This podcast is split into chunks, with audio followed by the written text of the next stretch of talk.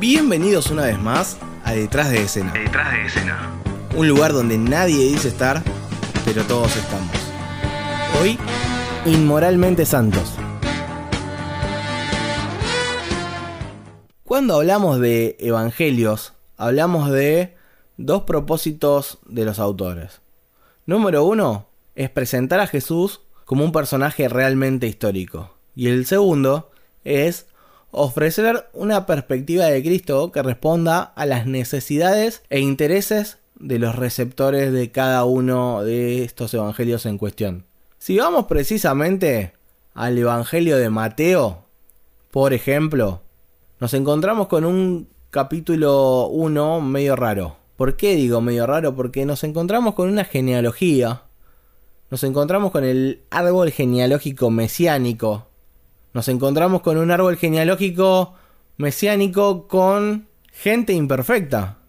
Nos encontramos con la mesa navideña de la familia de Jesús. Una mesa navideña bastante extravagantemente impura. Y esto me hace acordar a las mesas de Navidad de cualquier tipo de familia, a la mesa navideña de una familia normal en cualquier parte del mundo. Generalmente tenés eh, el tío borracho, tenés el que se ríe, tenés el que cuenta chistes, tenés eh, los familiares que son de diferentes partidos políticos y antes de las 12 de la noche están discutiendo tenés al que es fanático de un equipo y el que es fanático del opuesto, el hincha de Boca, el hincha de River, el hincha de Independiente, el hincha de Racing, el hincha del Barcelona, el hincha del Real Madrid, el hincha del Inter, el hincha del Milan y así puedo seguir sucesivamente, ¿no?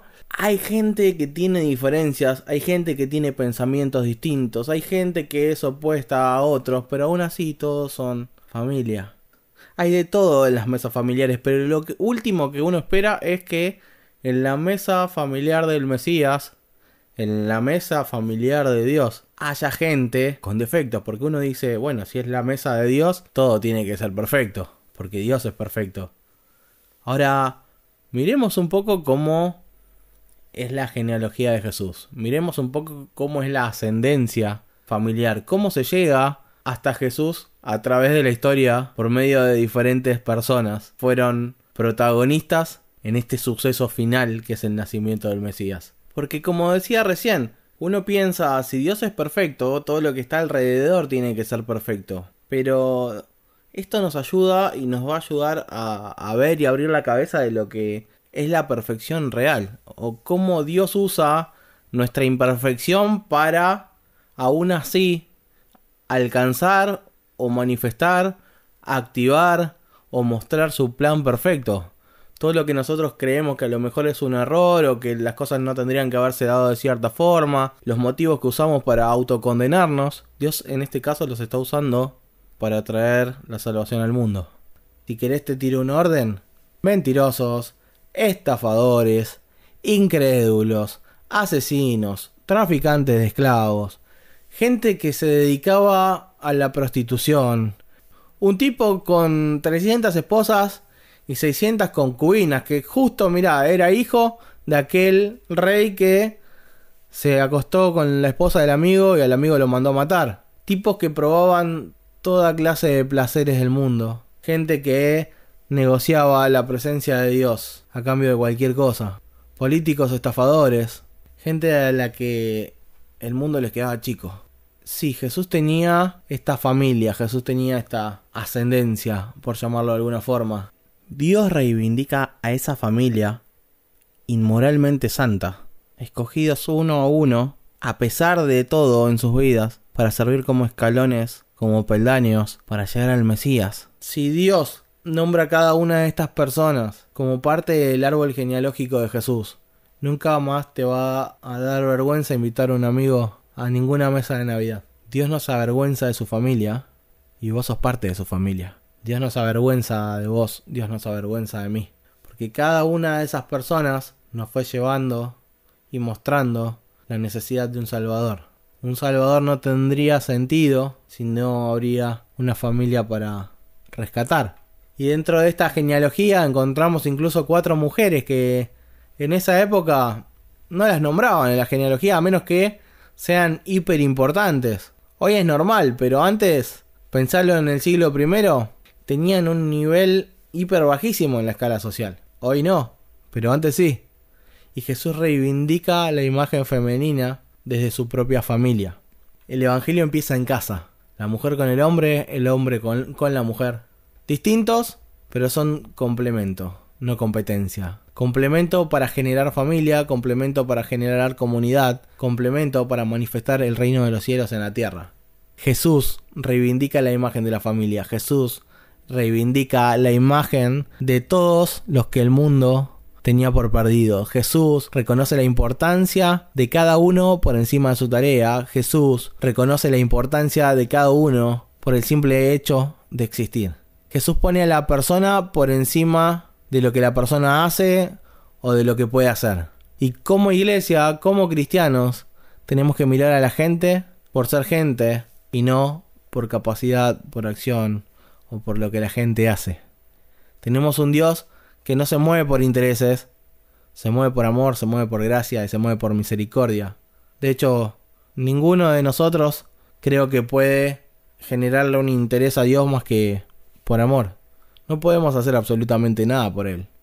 Y nosotros, que creemos que vamos a estar, o creemos que vamos en camino hasta la estatura de la plenitud de Cristo, tenemos que actuar de la misma forma. Si estas mujeres de las cuales les hablaba, Tamar, Raab, Betsabé, Ruth, esas cuatro mujeres importantísimas de la genealogía, con una reputación moral aparentemente dudosa, la mayoría de naciones diferentes, ¿no? Como decir, ay, mi hijo se casó con una mundana, mi hija se casó con un mundano. Y bueno, eh, pasó en la familia de Jesús. ¿sí? Rab era de Jericó y encima prostituta. Ruth era de Moab. Tamar y Betsabé no se sabe la nacionalidad. Así que aparentemente también podrían haber sido de, de otro lado. Pero las cuatro representan al tipo de personas a las que Jesús vino a salvar. Y si seguimos avanzando en el capítulo 1 de Mateo, a partir del versículo 18 empieza la parte narrativa y comienza con el nacimiento de Jesús. Arranca mostrando que la genealogía no es solamente nombres, sino que es parte de la historia de la salvación. Todo eso que vivimos antes de encontrarnos con Jesús, le llamamos testimonio. Todo eso que pasó antes que podamos testificar fue la herramienta que Dios aprovechó para darnos otra salida. Todo, absolutamente todo valió la pena. Y dice el texto bíblico, a partir del versículo 18 de Mateo 1, el nacimiento de Jesucristo fue así. María, la madre de Jesús, estaba comprometida con José, pero antes de unirse como esposos, se encontró que ella había concebido del Espíritu Santo. José, su marido era un hombre justo y quiso dejarla secretamente, pues no quería denigrarla. Mientras José reflexionaba al respecto, un ángel del Señor se le apareció en sueño y le dijo José, hijo de David, no temas recibir a María, tu mujer, porque su hijo ha sido concebido por el Espíritu Santo. María tendrá un hijo a quien pondrás por nombre Jesús, porque él salvará a su pueblo de sus pecados. Y vemos a Dios irrumpiendo en una familia en formación, con una historia, con compromisos, con obligaciones, con una vida real y tangible como la tuya, como la mía. Vemos como Dios irrumpe en una familia en formación que tenía que tenían planes, que tenían amigos, que tenían su trabajo, que ambos eran fieles creyentes, Dios se rompió en medio de la vida de dos personas que se estaban a punto de unir. José, María, María, José, Dios irrumpió. Y todos somos fieles creyentes hasta que Dios entra en escena. María, un día se dio cuenta de que había concebido por el Espíritu Santo, se dio cuenta que estaba embarazada y a lo mejor venía de la, de la clase de, de educación sexual de la escuela y le dijeron que el mejor anticonceptivo era no tener relaciones sexuales, pero María apareció embarazada. Y nos encantaría demasiado que Dios nos pida permiso. Nos gustaría aconsejar a Dios para explicarle cómo tiene que hacer para tratar con nosotros. Nos gustaría que Dios nos levante el ego y nos haga ciudadanos ilustres de una ciudad de un momento para el otro. Nos gustaría que todos estén de acuerdo con lo que Dios está haciendo en nuestra vida y a través de nuestra vida. Nos gustaría que no hubiera imprevistos y que Dios todo nos lo avise con tiempo, con anticipación, para no tener que modificar la agenda. Porque ¿quién es Dios para modificar mi agenda, no? Nos gustaría que Dios supla todas nuestras expectativas. Pero Dios sale detrás de escena, entra en escena, rompe con el estándar normal, atraviesa la cultura, aplasta las tradiciones, desarma nuestras costumbres y al final termina abriendo nuestro entendimiento. María estaba comprometida y quedó embarazada antes de casarse. Hoy, culturalmente normal, en ese entonces, culturalmente inapropiado, culturalmente condenado, ilegal, indecente, con una mancha testimonial para ella y para toda la familia, condenado con la muerte a piedrazos. No sé si alguna vez escucharon frases así como tenemos que quedar bien con las personas, tenemos que tener buen testimonio, la gente nos está mirando, tenemos que mostrar que Dios nos bendice para que otros vengan a la iglesia y, se congreguen felizmente con nosotros. Entonces tenemos que mostrar algo que realmente a veces no está pasando o no está pasando como esperamos.